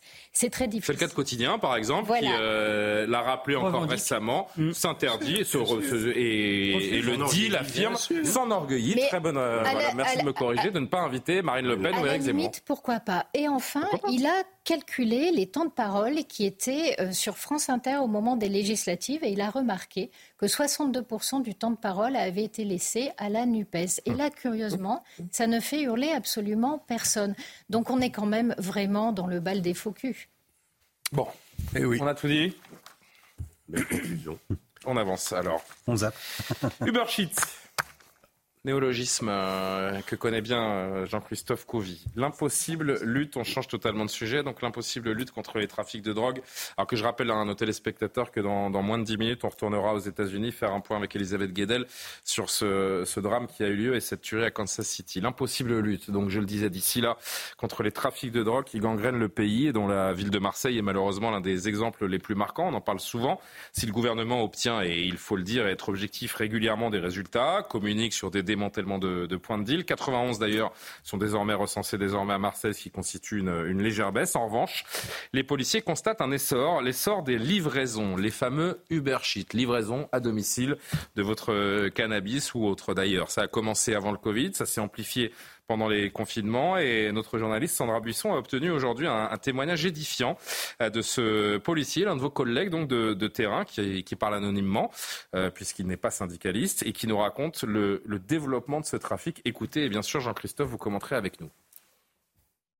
Ça passe par, par téléphone par des messageries cryptées, hein, que ce soit WhatsApp, Snapchat, Telegram. Il est difficile d'identifier euh, qui est derrière Telegram, qui prend les commandes, qui livre, qui gère en fait ce réseau-là, parce qu'aujourd'hui on est dans l'incapacité de, pouvoir identifier ou d'intercepter ces communications. Celui qui prend les commandes et celui qui livre, généralement, euh, n'ont aucun contact physique. Euh, le livreur euh, va se faire approvisionner avec des quantités moindres. Arrêter un livreur, ça peut être fait, mais avec une faible quantité. Qu'est-ce qui pourra caractériser le réseau et qu'est-ce qui pourra caractériser le trafic de stupéfiants là-dessus Jean-Christophe Couvis, c'est un nouveau phénomène. Donc la livraison permet aux trafiquants de ne pas subir ces fameux pilonnages des points de deal. À titre d'exemple, on nous explique par exemple le, le, point de deal de la cité de la Paternelle à, Marseille euh, n'existe plus. Il a été démantelé, mais en revanche, la livraison s'y développe de façon euh, exponentielle. Euh, qui peut croire encore dans ce pays, pardon de le dire comme ça, mais qu'on peut gagner la guerre contre le trafic de drogue? Qui pense encore cela aujourd'hui? En tout cas, si on n'essaye pas, c'est sûr qu'on ne gagnera pas. Bon, maintenant, on ne peut pas nous reprocher euh, de, de, de, de, multiplier nos efforts. Effectivement, on ferme des points de deal. Après, ce sont des commerçants que vous avez en face de vous. En fait, tout ce qu'ils veulent, c'est de gagner du fric. Gagner de l'argent très facilement, avec le moins de risques possible. Euh, D'ailleurs, euh, et c'est pour ça qu'il faut les prendre, j'allais dire, au cou. Et mmh. c'est taper dans le portefeuille. Maintenant, effectivement, ils se diversifient une fois qu'on occupe le terrain, ils disent bon, maintenant il faut qu'on trouve une autre solution. Alors on a euh, effectivement euh, des publicités euh, carrément sur sur le sur des, des, réseaux sociaux. On a des cartes de fidélité pour au dixième dixième paquet de coques acheté, enfin au neuvième le dixième est offert, etc. Il y a des, il y a des vidéoclips. Il y a, il y a aussi c'est comme des, entreprises normales. Mais c'est une entreprise. Il faut comprendre que c'est une entreprise. Il y a un marché calqué sur les entreprises légales. et quand on a un marché qui arrive à saturation, comme par exemple sur Marseille eh bien, on va sur des villes euh, qui sont inexplorées, des villes moyennes où il y a moins de policiers, moins de gendarmes, etc. Donc en fait, c'est comme une pieuvre euh, et, c'est le, même, c'est un business. Et d'ailleurs, pour les consommateurs, il y a presque cette impression qu'il n'y a rien de transgressif parce que vous avez tellement le sentiment de passer dans une entreprise de livraison comme une autre avec les promotions que vous ça, expliquez. des promotions on en oublierait presque. Euh, on parle de drogue et de trafic Il y a des flyers, il y a des flyers, c'est mmh. alléchant. Il y a des pubs, il y a aussi des rappeurs qui nous font de la publicité sur la drogue, sur les armes, sur plein de choses. Enfin, là aussi, c'est pareil. L'Arcom pourrait peut-être un peu se, pencher dessus, parce que je pense que c'est souvent diffusé sur les réseaux sociaux et ça fait du mal à notre jeunesse. Donc en fait, euh, voilà, nous on s'adapte toujours. Il y a toujours la criminalité a toujours un temps d'avance. C'est comme dans le dopage, il y a toujours un temps d'avance euh, sur la police. Et eh ben écoutez, nous on s'adapte à chaque fois. Maintenant, aller vérifier euh, tous les colis Deliveroo, Uber, euh, euh, pour savoir si c'est bien un hamburger qu'on vous a livré ou une pizza, franchement, ça va être très compliqué pour les policiers. On a entendu notre ministre nous dire qu'il fallait systématiquement contrôler les livraisons. franchement, je ne sais pas comment on peut faire avec les effectifs qu'on a et surtout qu'on doit s'occuper de plein d'autres choses. Et c'est effectivement extrêmement compliqué à gérer pour la police, comme le rappelle ce, ce policier donc interviewé par Sandra un peu plus tôt. Sandra Buisson. Ils sont réapprovisionnés très régulièrement. S'ils se baladent avec euh, un kilo sur eux, forcément, vous comprenez bien qu'au niveau euh, pénal, euh, ce ne sera pas la même sanction que s'ils se baladent avec 20 grammes, 30 grammes, 40 grammes. C'est pas forcément des livreurs, ça peut être des livreurs, comme il peut y avoir aussi des vrais livreurs Uber qui livrent pas forcément que de la nourriture non plus. Quelqu'un, un scooter, qui aurait une certaine quantité, même si elle est faible, euh, entre, on aura la certitude que c'est un livreur. Mais comment le définir au niveau du droit pénal comme quoi c'est un trafiquant et comme quoi il appartient à un réseau? Souvent, il sera peut-être même fait euh, en amende forfaitaire délictuelle sur la, la quantité qu'il a. L'enquête devient compliquée sur les Uber si on n'a pas les moyens techniques et savoir si, si on n'a pas d'interception des communications ou des comptes sur Snapchat, WhatsApp, etc. Régis Le Sommier, les dealers qui ont, qui ont toujours un temps d'avance. Euh, vous allez démanteler des points de deal, mais la vérité, c'est que la livraison à domicile, c'est désormais une part gigantesque du trafic. Julien, vous évoquiez tout à l'heure le point de deal de la paternelle, qui mhm. était, je crois, le, point de deal le plus, qui rapportait le plus à Marseille. Euh, moi, ce que j'aimerais savoir, c'est est-ce que euh, face à ce phénomène du bershit et finalement d'une dissémination sur les réseaux sociaux des livraisons, des commandes, etc., est-ce que la police emploie massivement maintenant euh, des gens euh, justement de, de, de euh, des informaticiens, des hackers, etc. pour essayer justement de, de, traquer? Ça se fait avec les pédophiles, ça se fait dans pas mal de, avec pas mal de crimes. Est-ce que sur la question du deal aujourd'hui, les effectifs, je dirais cyber, sont suffisants pour démanteler justement cette infrastructure. Je vous appellerai demain pour m'écrire mes questions, euh, Régis. non, mais alors justement, c'est d'ailleurs, euh, ça va être l'enjeu des, des, prochaines années. Euh, il va falloir avoir des, des cyber enquêteurs euh, on y travaille. Euh, tout le monde n'est pas euh, n'a pas forcément des, des, des amitiés avec l'informatique, avec avec le darknet, etc. Moi, le premier.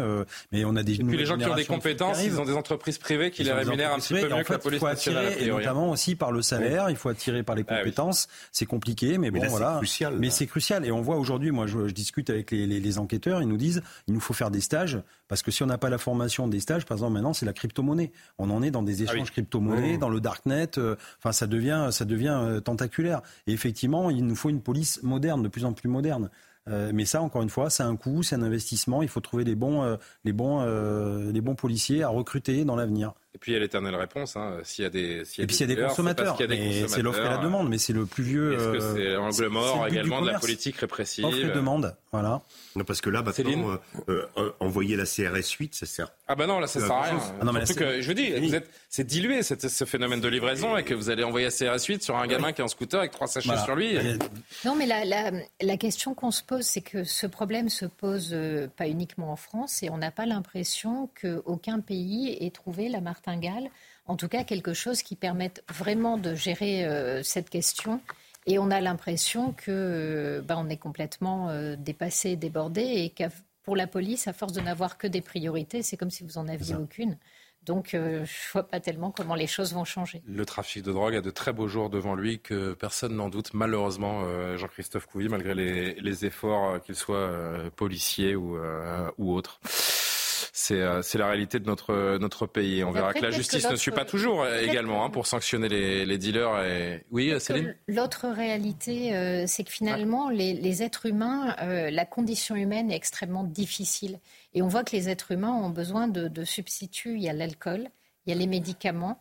Il y a la drogue et euh, je crois qu'en France, au niveau alcool et médicaments, on cartonne on est pas mal. bien aussi. On est les premiers consommateurs européens de cannabis mmh. hein, euh, déjà, d'alcool et, la drogue. C'est 240 000 personnes qui vivent du trafic de drogue, c'est 3 milliards et demi d'euros.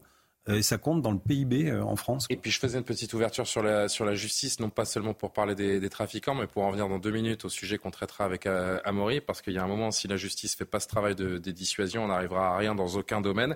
Vous allez voir dans un instant avec Amaury qu'un homme qui a tabassé euh, et qui a marqué à vie un père de famille, euh, deux enfants avec le visage complètement tuméfié et je vous le dis, euh, qui a été durablement blessé, toujours défiguré, qui est toujours défiguré, eh bien la justice a fait une fleur à l'agresseur parce qu'il avait un titre de séjour à renouveler et ça faisait tâche sur son, sur son casier judiciaire. Donc la juge a dit je vous fais une petite fleur, ça on le met pas sur le casier, comme ça vous pouvez renouveler le, titre de séjour tranquillement. Amaury va nous raconter ça dans un instant. Bienvenue en France, mais d'abord à 23h30. Bienvenue aux États-Unis euh, également, où les armes à feu sont en libre circulation, comme chacun sait.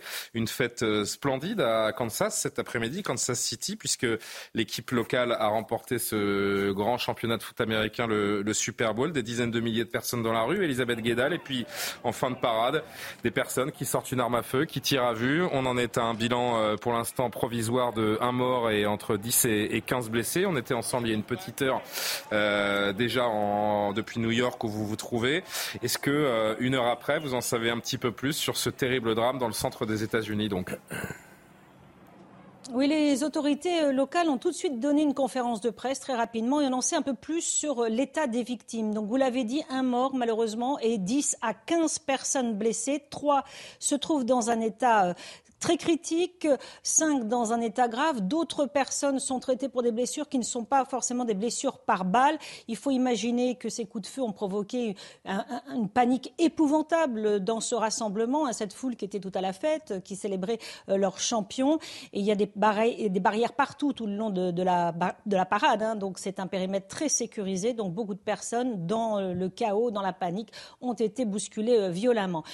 on sait aussi que cette cette fusillade a éclaté en marge du, rassemblement. On ne sait pas exactement si la foule était visée ou si c'était deux individus séparés. En tout cas, comme il y avait beaucoup de forces de l'ordre, hein, plus de 800 sur place, ces deux individus armés ont pu être arrêtés rapidement. L'enquête est, en cours, évidemment. Il va y avoir une autre conférence de presse. On attend aussi une réaction de la Maison-Blanche. En tout cas, pour, pour la police, ça va être maintenant des heures et des heures de visionnage de toutes ces vidéos que les fans ont pu prendre sur place pour tenter de comprendre pourquoi et comment cette fusillade a éclaté. Et c'est vrai qu'il y a des vidéos euh, particulièrement choquantes qu'on peut voir notamment sur les, sur les réseaux sociaux et qui serviront forcément euh, aux autorités euh, également. Merci beaucoup, Elisabeth, pour ces, pour ces précisions. Je voudrais juste, avant de passer donc à, ce sujet que j'évoquais il y a un instant, entendre ce témoin sur place qui a assisté à ce drame. Tout le monde s'est mis à courir devant nous. Il y avait énormément de cris. Nous ne savions pas ce qui se passait, mais à ce moment-là, quand tout le monde court, on court. Il y avait une dame qui pleurait. Elle criait que quelqu'un lui avait tiré dessus. En même temps, les gens recommencé à courir. Il y avait des filles qui disaient qu'il y avait une fusillade, mais cela n'avait aucun sens. Elle disait avoir un trou dans le pantalon. C'était vraiment effrayant. Encore une tuerie de masse aux États-Unis, bien malheureusement. Voilà ce que l'on pouvait dire donc sur ce drame survenu il y a seulement euh, quelques heures en marge d'une euh, très grande fête, donc populaire à Kansas City. Amaury, retour encore une fois ici en France. Euh, vous allez nous parler, donc je l'évoquais en quelques secondes il y a un instant, de cette affaire étonnante, c'est le moins que l'on puisse dire. Un étranger a été condamné cette semaine pour une agression particulièrement sauvage, particulièrement violente, au point que sa, victime est défigurée à vie. Euh, l'agresseur a été condamné cette semaine à six mois de prison avec sursis. La justice a décidé, attention, de ne pas inscrire cette condamnation dans son casier pour lui permettre de renouveler tranquillement son titre de séjour. Dites-nous tout. Oui, alors Julien, les faits remontent au 23 mars de l'année dernière, en 2023, dans l'Essonne. Alors qu'est-ce qui s'est passé ce jour-là? Eh bien, à cette, époque, la victime et son agresseur sont inscrits dans le même club de basket. Un entraînement a lieu ce 23 mars au gymnase de Marolles en Urpois. Tout se passe bien, l'équipe s'entraîne, sauf que l'agresseur se montre euh, particulièrement virulent et mauvais joueur. Il faut savoir qu'il avait déjà menacé euh, d'autres coéquipiers avant. L'agresseur, il s'appelle Neville, et donc euh, à la fin du match, eh bien, il provoque à plusieurs reprises la victime lui propose même. Dont on voit les photos. Hein, je, voilà, après l'agression. Lui propose même de se battre, ce que la victime refuse, hein, puisque vous l'avez dit, il s'agit d'un père de famille de 40 ans qui a deux enfants et qui lui donc qui n'a plus l'âge pour se battre. Alors l'entraînement s'achève. La future victime, qui s'appelle Michael, se rend dans le vestiaire pour prendre sa douche. Mais c'est alors qu'elle est sauvagement agressée euh, par euh, l'agresseur, par surprise, hein, qui s'appelle l'agresseur Neuville. Plusieurs coups lui sont portés. Au premier coup, la tête de la victime, Michael, ricoche contre un casier. Il s'effondre et perd connaissance, mais l'agresseur continue à le frapper alors qu'il est au sol. Un coéquipier arrive, si vous voulez, pour pacifier la situation. Il est lui aussi menacé et doit se réfugier dans les toilettes. Alors, résultat, la victime est gravement blessée au visage même défigurée. Vous avez vu les photos. Elle devra subir plusieurs opérations euh, chirurgicales dans les jours qui suivent pour reconstruire son visage. Elle a eu une semaine, euh, elle a eu un mois d'arrêt de travail et plus de 20 jours d'ITT, ce qui est beaucoup. Donc cette victime, elle est aujourd'hui au corps, elle porte les stigmates de cette agression. J'ai recueilli son témoignage, écoutez-le. Ça a complètement changé ma vie, effectivement, psychologiquement. Hein. J'ai pas mal de troubles depuis. Euh, j'ai des réminiscences de l'agression, hein, j'ai beaucoup de flashs dans la journée. Le soir, j'ai du mal à m'endormir. La nuit, euh, si je ne fais pas des cauchemars, enfin, c'est vraiment un impact, euh, un impact sur ma joie de vivre au quotidien. Enfin, c'est ma vie est devenue un enfer. Au niveau travail, euh, pareil, ça a été très compliqué derrière. Donc, en fait, toute ma vie, je serai obligé de penser à ce moment-là parce que mon visage sera plus jamais, plus jamais le même. J'ai le, j'ai le côté droit du visage qui est qui est complètement, complètement changé. On, entend dans, sa voix à quel point cet homme est, choqué dans son cœur et dans son corps. Vu la gravité des faits, la simplicité de l'affaire, on imagine que la sanction donc a dû être euh, sévère et même peut-être pour une fois rapide, puisque les faits sont là, il n'y a pas besoin d'enquêter pendant six mois. Alors, rapide, hélas, non. Déjà, il a fallu, si vous voulez, trois mois pour que l'auteur soit interpellé, alors qu'il avait été formellement, effectivement identifié, que lui-même avait reconnu les faits. Cet homme, il a seulement été jugé hier, donc mardi 13 février, c'est-à-dire 11 mois après les faits.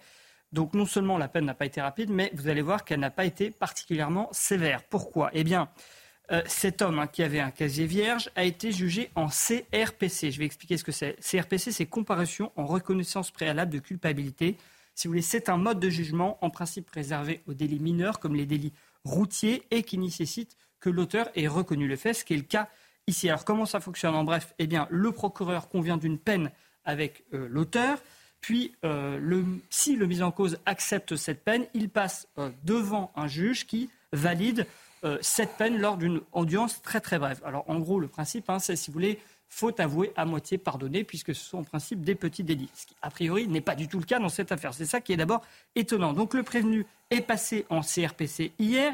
La peine décidée je vous ai dit, est très légère, six mois de prison avec sursis. Mais le plus étonnant, c'est que effectivement, la justice a accepté de ne pas mentionner sa condamnation au casier judiciaire, le B2, pour qu'il puisse renouveler son titre de séjour parce qu'il est de nationalité camerounaise et qu'il aura besoin de renouveler bientôt son titre de séjour. Alors forcément, pour Mickaël, la victime, c'est incompréhensible.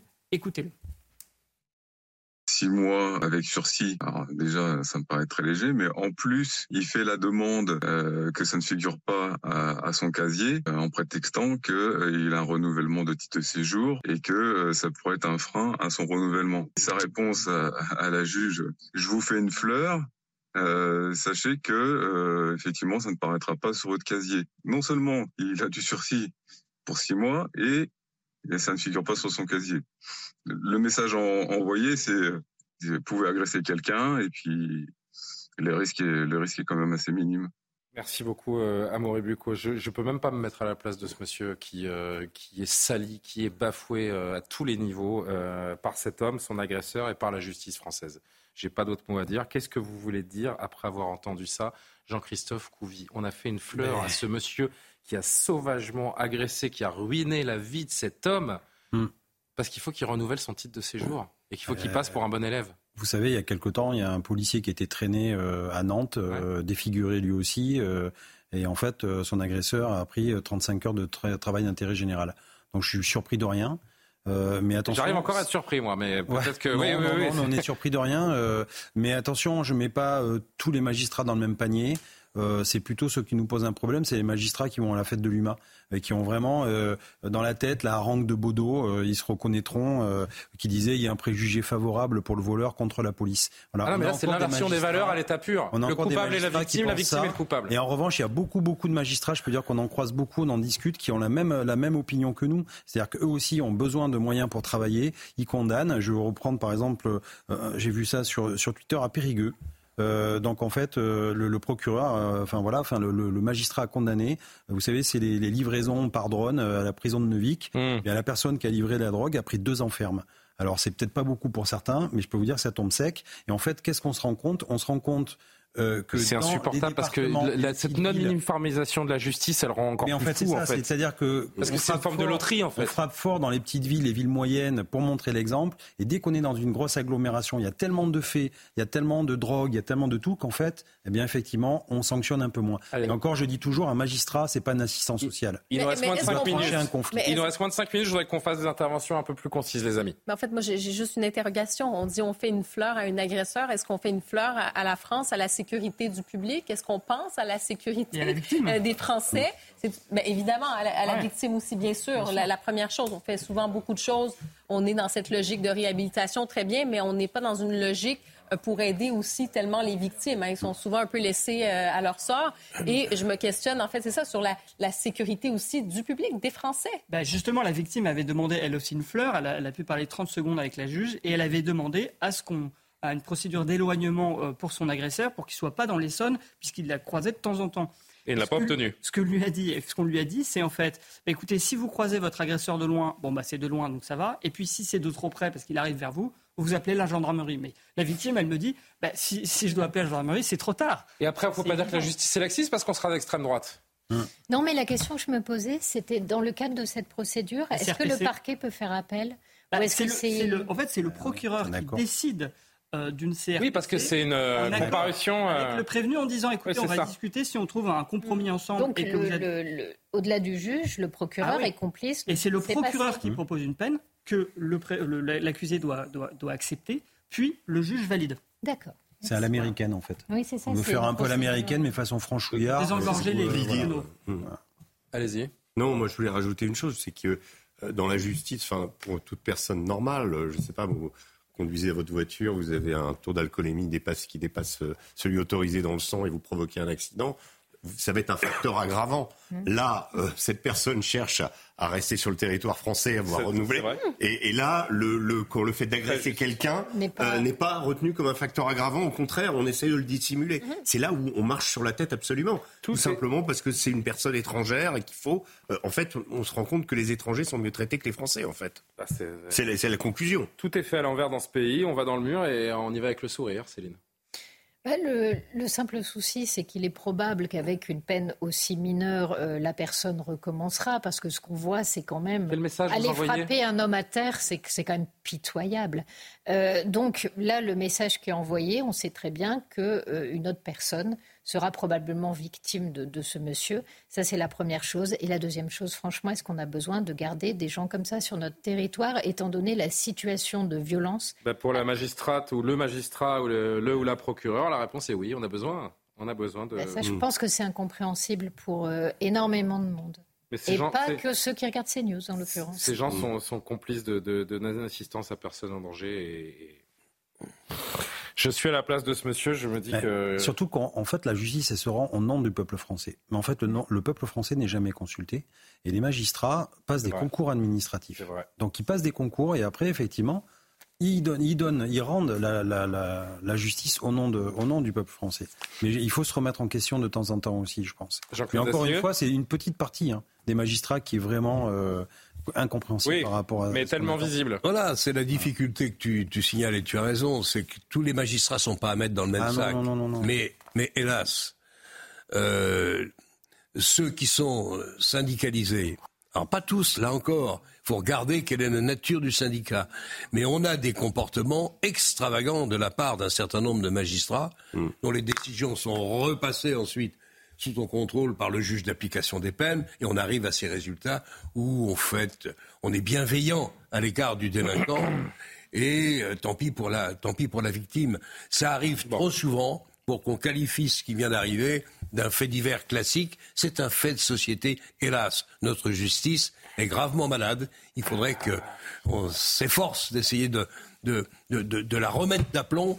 Mais là encore, il y a beaucoup de travail. Il nous reste une petite minute, le temps, comme le veut la tradition, de vous euh, présenter les euh, titres de presse que vous pourrez euh, retrouver en kiosque. Si vous êtes sage, euh, qu'il me reste euh, 20 secondes, je vous montre les buts du Paris Saint-Germain qui s'est imposé contre la Real Sociedad il y a quelques, il y a quelques instants. On va essayer de trouver ça en régie. Le Figaro apparaître demain à la grève des contrôleurs SNCF qui suscite l'indignation euh, générale. Tiens, le Figaro qui nous fait le, le plaisir de mettre en avant le Conseil d'État qui fait peser un vrai risque sur la liberté de l'information avec cette affaire qui nous concerne directement. Aujourd'hui en France, Paris en balotage favorable. On, on verra, on verra les images, Jade, dans un instant ou pas? Les, On les verra, c'est génial. 2-0, donc euh, restez avec nous. L'épreuve sociale avant les Jeux Olympiques avec cette grève euh, SNCF. On aurait pu bien sûr évoquer l'hommage de la République à Robert Badinter et cette annonce du président de la République qui euh, panthéonisera euh, l'ancien garde des Sceaux et a priori c'est une très bonne nouvelle partagée par euh, tous ici sur, euh, sur ce plateau. Les échos défense, le réveil euh, européen pour le quotidien économique, un petit mot de la PQR, la presse régionale, grève à la SNCF bien sûr, à la une a priori de tous les, de tous les journaux. Robert Badinter, l'hommage à un géant du siècle, les six mois également ferme en appel pour Nicolas Sarkozy qui dans l'affaire Big Malion, je le rappelle, se pourvoit en cassation. Et les taux immobiliers qui baissent, la flambée est-elle derrière nous se demande le Midi Libre. En février, les taux des crédits continuent de diminuer. C'est le moment de faire jouer la concurrence entre les banques. Voilà pour euh, la presse. Soirée compliquée pour les amoureux aujourd'hui puisque c'est la Saint-Valentin et en même temps il y avait un match important. C'est la quatrième fois en huit ans hein, que le Paris Saint-Germain joue un 14 février. Dilemme pour les euh, amoureux de football qui sont en couple. Je sais pas comment ça s'est réglé à la maison, mais en tout cas au Parc des Princes, ça s'est réglé avec un 2 à 0. Big Kylian Mbappé, vous l'avez reconnu, la star du PSG qui a allumé le compteur. Bradley Barcola, cette jeune pépite venue de Lyon qui est en train lui aussi euh, de monter en, en gamme. Cher Jean-Claude, je sais pas si vous suivez euh, le Paris Saint-Germain, vous qui avez été président de l'Olympique de Marseille. Je le fais, mais en douce, parce que En douce. sinon je vais susciter quelques... Faut pas en parler. Faut pas en parler. 2 à 0 pour le, le PSG. J'espère que la Saint-Valentin a été bonne, a été belle. Finissons quand même sur un, un sourire. Petit cœur sur les amoureux donc qui ont qui ont célébré euh, aujourd'hui. Je me permets un petit message personnel. Parce que moi, non seulement c'est Saint-Valentin, mais c'était anniversaire euh, aujourd'hui. Donc je sais un Ah, très joyeux anniversaire à celle qui partage mon quotidien. Euh, je ne sais pas qui a le plus de bonheur. Elle a entre- beaucoup de courage, euh. Jade Roger a préparé cette émission avec Coralie Deleplace et, euh, et Maxime Fer. Vous êtes taquin. Hein Euh, le QR code, il est là. Non, il est là. Il est là. Il est là. Il est où? Il est là. QR code, vous flashez, vous codez et euh, l'application CNews pour être euh, au plus près de l'actualité et revoir toutes les émissions. Pourquoi pas revoir Soir Info? Ça, c'est une bonne idée. Merci de nous avoir suivis. L'édition de la nuit dans une poignée de secondes. On se retrouve demain pour Soir Info. Bonne nuit.